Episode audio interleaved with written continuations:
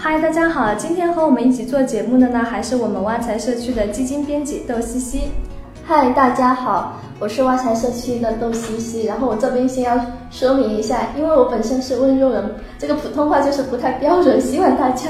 能够尽情原谅一下。没关系的，我觉得只要是呃内容讲得好就可以了。今天呢，我们来聊一聊有关基金的核心人物——基金经理。啊，我们知道呢，基金经理作为一支基金的核心人物，在基金的运作过程当中呢，扮演了非常重要的角色。有很多的投资者呢，买基金就是奔着某个优秀的基金经理去的。同时呢，又有不少的牛基，因为明星基金经理离职，业绩大落，所以呢，很多财友有这样的困惑：投资的基金突然换了基金经理，应该怎么办呢？呃，我这边就是先说一下，因为基金的话，它这边是有分为主动型基金和被动型基金嘛。嗯。那这一方面的话，就是说主动型基金的话，比如说是我们说的。呃，股票型基金、混合型基金这类基金的话，它就是本身是跟基金经理的关系是是很大的。一旦基金经理离职的话，有可能就是说这边基金可能收益会马上下降，也有这样的情况。但是像另外一种的话是被动型基金嘛，这种基金的话，它是本身是就是跟踪指数的，然后基金经理的个人能动性是不是很强的？所以说，如果是基金经理这边换掉的话，它一般是影响不大。的，所以我们说是，并不是所有的基金的话，它都是很依赖于基金经理的，主要还是属于主动型基金，对基金经理的依赖度比较大。对，尤其是就是股票型基金啊、混合型基金这一类的。嗯，嗯，基金呢可能跟股票也不太一样，就基金投资呢是属于追求长期收益的，如果我们频繁的更换，也会增加我们的投资成本。如果大家手上的基金面临了更换基金经理这种情况呢，的确是不应该就是呃急于赎回的，应该耐心的等待一段时间，观察一下基金经理的更换对基金的后续到底有没有很大的影响。然后一般来说的话，我们这个要从三个方面来看嘛。嗯，第一个方面就是说查看这支基金近期一到三个月的表现情况。呃，其实就像我们是一般公司变动一样嘛，我们在人事变动的时候，大家都是会提前一个月的话，向公司这边呃提交离职申请嘛。嗯。那基金公司也是这样的，在一个基金经理他宣布离职的前面，这个基金经理其实他是早就已经不再管辖这支基金了。呃，公司的话一般会提前交给其他的基金经理来管理。然后是就是这个基金公司，它在官网上宣布这支基金换基金经理的时候，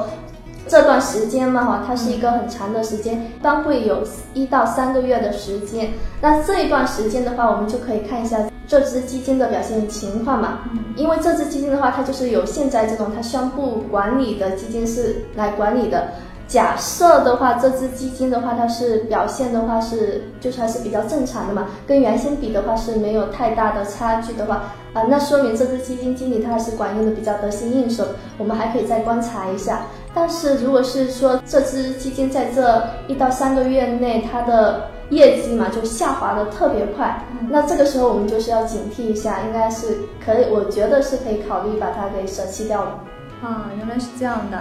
第二方面的话，就是新基金经理过往的业绩和基金公司的实力。然后大家都知道，我们的我们中国的基金业它是发展是没有多久的。然后这边的话，优秀的基金经理其实也是不太多的，能够就是说有经历过牛熊市的不多。那一般来说的话，就是接任的基金经理他是比较年轻的话，他这边的话可能是我们收集不到他的数据啊，也看不到他以前的管理的业绩嘛。这个时候的话，我们就是一般就会。转向是判别这个基金公司的实力，这家基金公司是大家比较信任的这种老牌的基金公司的话，那其实也是可以再考虑一段时间的。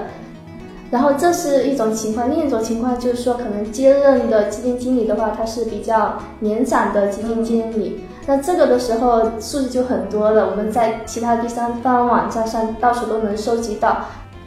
如果是从业年限比较长的基金经理，那我们是可以从他的从业经历和管理过的基金来分析。对于这个基金经理的话，我们是可以涉及到这这个基金经理他在不同场合的言论，通过他们的言论的话，我们可能是可以窥探到他的投资风格啊这一类型的。然后呢，我们就可以进行一下验证嘛，就是验证一下他跟他管理的这支基金它的风格是否是一致的。另外一个方面的话，就是说对一个基金经理来说，他的稳定性也是很重要的。我们就要看一下这个基金经理他的从业经历，他是不是经常频繁的跳槽。如果是很频繁的跳槽的话，那我觉得他公就是这个基金的这种业绩的话，或者是说实力的话，就有待商榷了。